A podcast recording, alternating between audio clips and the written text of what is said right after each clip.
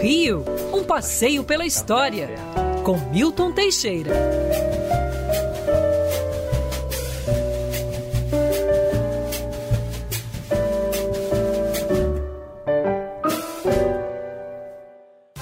Hoje em São Paulo, fazendo o programa direto do estúdio daqui, o Felipe Moura Brasil, e ele já já assume o leme, toca até o meio-dia antes a nossa coluna, só porque aqui, se a gente for fazer junto o programa, ficaremos muito próximos, o que não é, ainda mais para fazer o programa sem máscara, não é o recomendado para o momento. Mas ele já está aqui se aquecendo e em poucos minutos assume o microfone da Band News FM.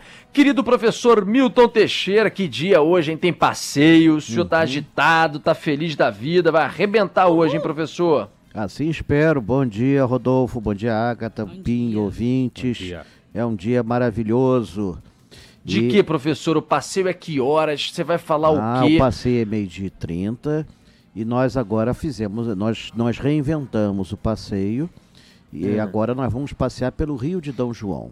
Nós vamos Olha. projetar imagens do Rio de 1819 Caramba. E vamos ver como era a cidade. A cidade era muito suja, a bandidagem andava solta. Não é como hoje, graças a Deus. Ah, é, mudamos muito, né? Mas anos. o que, que era o Rio, professor, em termos de ocupação? O Rio, naquela época, as pessoas moravam aonde? Nessa região meio que do centro? Bom, todo mundo morava no centro, existiam chácaras aí que iam até Botafogo, assim, Lagoa você tinha alguma coisa. Botafogo, Rua São Clemente, o Catete, eram áreas nobres assim. E depois, para a Zona Norte, São Cristóvão e Tijuca ah. começava a despontar. A Cidade Nova, que fica aí no meio, era um local pouco ocupado, porque era um local pantanoso. Quantos ah. mil habitantes naquela época, professor? O Rio devia ter uns 200, 100 mil habitantes, nem isso. Não, chegava já em 1820 a 100 mil habitantes. 100, 100 mil, mil, mais habitantes. ou menos. Cresceu bastante a cidade sob Dom João. Ele foi um dos maiores estimuladores ao crescimento. Naquela época, quem coordenava as obras públicas era a polícia. Olha só que coisa, né? Então tinha o intendente Paulo Fernandes Viana, ele mandava abrir rua, secar pântano. O primeiro teatro do Rio de Janeiro contou com a ajuda dele, Teatro São João, que hoje, depois demolido e reconstruído, é o João Caetano. Ele, ele mandou arborizar o, o, o Campo de Santana, fez uma série de melhorias e ajudou a expandir a cidade. Jardim então, Botânico, muita coisa Jardim veio, Botânico, Banco Nacional. do Brasil, Biblioteca Agora, o principal contribuição de Dom João foi a ideia de um país, de uma nacionalidade. Unidade, de nós né? sermos né? brasileiros. Nós não nos dividimos como nossos vizinhos, nós nos mantivemos íntegros. Isso foi a maior contribuição. Todo o é. resto nós faríamos depois da independência mas mantermos unidos, isso foi uma obra desse grande homem, que apesar de português foi mais brasileiro do que a maioria dos nossos heróis, ditos heróis, né? No João. E professor Santa Teresa, você uma vez contou que as pessoas elas subiram para Santa Teresa, acho que por causa de algum momento que a gente teve também de alguma contaminação de doença Sim, Mas antigamente em que momento Janeiro, foi isso? É, antigamente o Rio de Janeiro era assolado por pandemias e o serviço de medicina aqui era péssimo, né? Só atendia as classes ricas. Também ficou para o passado, é claro, né? né? Então hum. é, descobriram que a febre amarela que assolou o Rio de Janeiro a partir do verão de 1849 não chegava em pontos altos. Então Santa Teresa pareceu uma opção. É, você tinha um fazendeiro ali que tinha uma, uma, uma, fazenda, que aliás ainda está de pé. A prédio da fazenda é hoje o Hotel Santa Teresa, que está lá na, na Almirante Alexandrina. Uhum. E ele é era o Joaquim Fonseca Guimarães, pelo nome dá para ver que era um cidadão chinês. e ele, ele loteia a fazenda dele, as fazendas vizinhas, e em 1850 surge o bairro de Santa Teresa. E ali em cima não tinha doença, porque eh, ninguém sabia na época que ó, quem transmitia isso era um mosquito que assolava o Rio de Janeiro, o Aedes aegypti. E o Aedes aegypti ele voa abaixo, ele não consegue voar alto. Então hum. a Santa Teresa ficava, ficava isolada, era ótimo para os estrangeiros. No início do século XX, um sexto da população de Santa Teresa era de estrangeiros e esse um sexto, a quase totalidade era de lusitanos. Portanto, a nossa Santa Teresa, na verdade, é uma alfama, é uma mouraria tupiniquim muito bonita, é um bairro bastante é. aprazível, mesmo com os problemas sociais, com as comunidades que às vezes ocorre algum, algum tiroteio, mas no geral Santa Teresa é o único bairro que tem bonde, né? O que, que você quer? É, que delícia, o bondinho de Santa Teresa. Professor, saindo de Santa Teresa, indo para o Cosme Velho, não tão distante assim, descendo um pouquinho, enfim, sim, caminho para o Cristo sim. Redentor.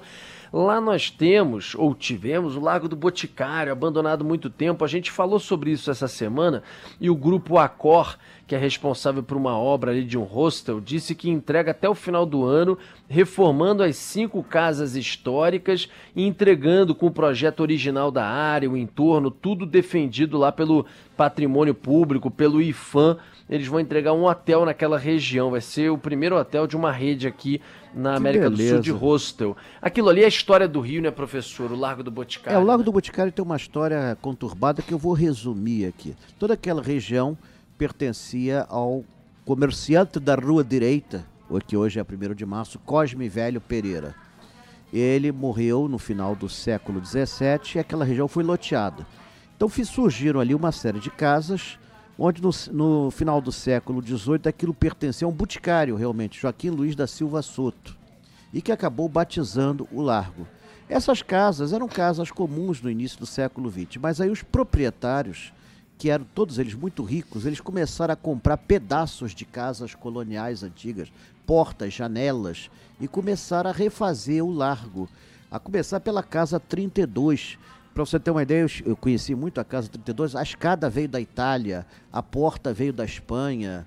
Era um negócio assim. E, e no final o casamento foi, foi perfeito. A Casa 22, que é uma das casas símbolo do lago, a chamada Casa Rosa, Casa Rosa ela também teve um arco de, de pedra que veio da Rua do Senado e tudo mais. E por volta de 1945, o largo estava com a aparência atual. Portanto, ele, na verdade, é uma reconstituição. Agora, uhum. só que com o passar das décadas, né, você não tem mais quem more nessa casa.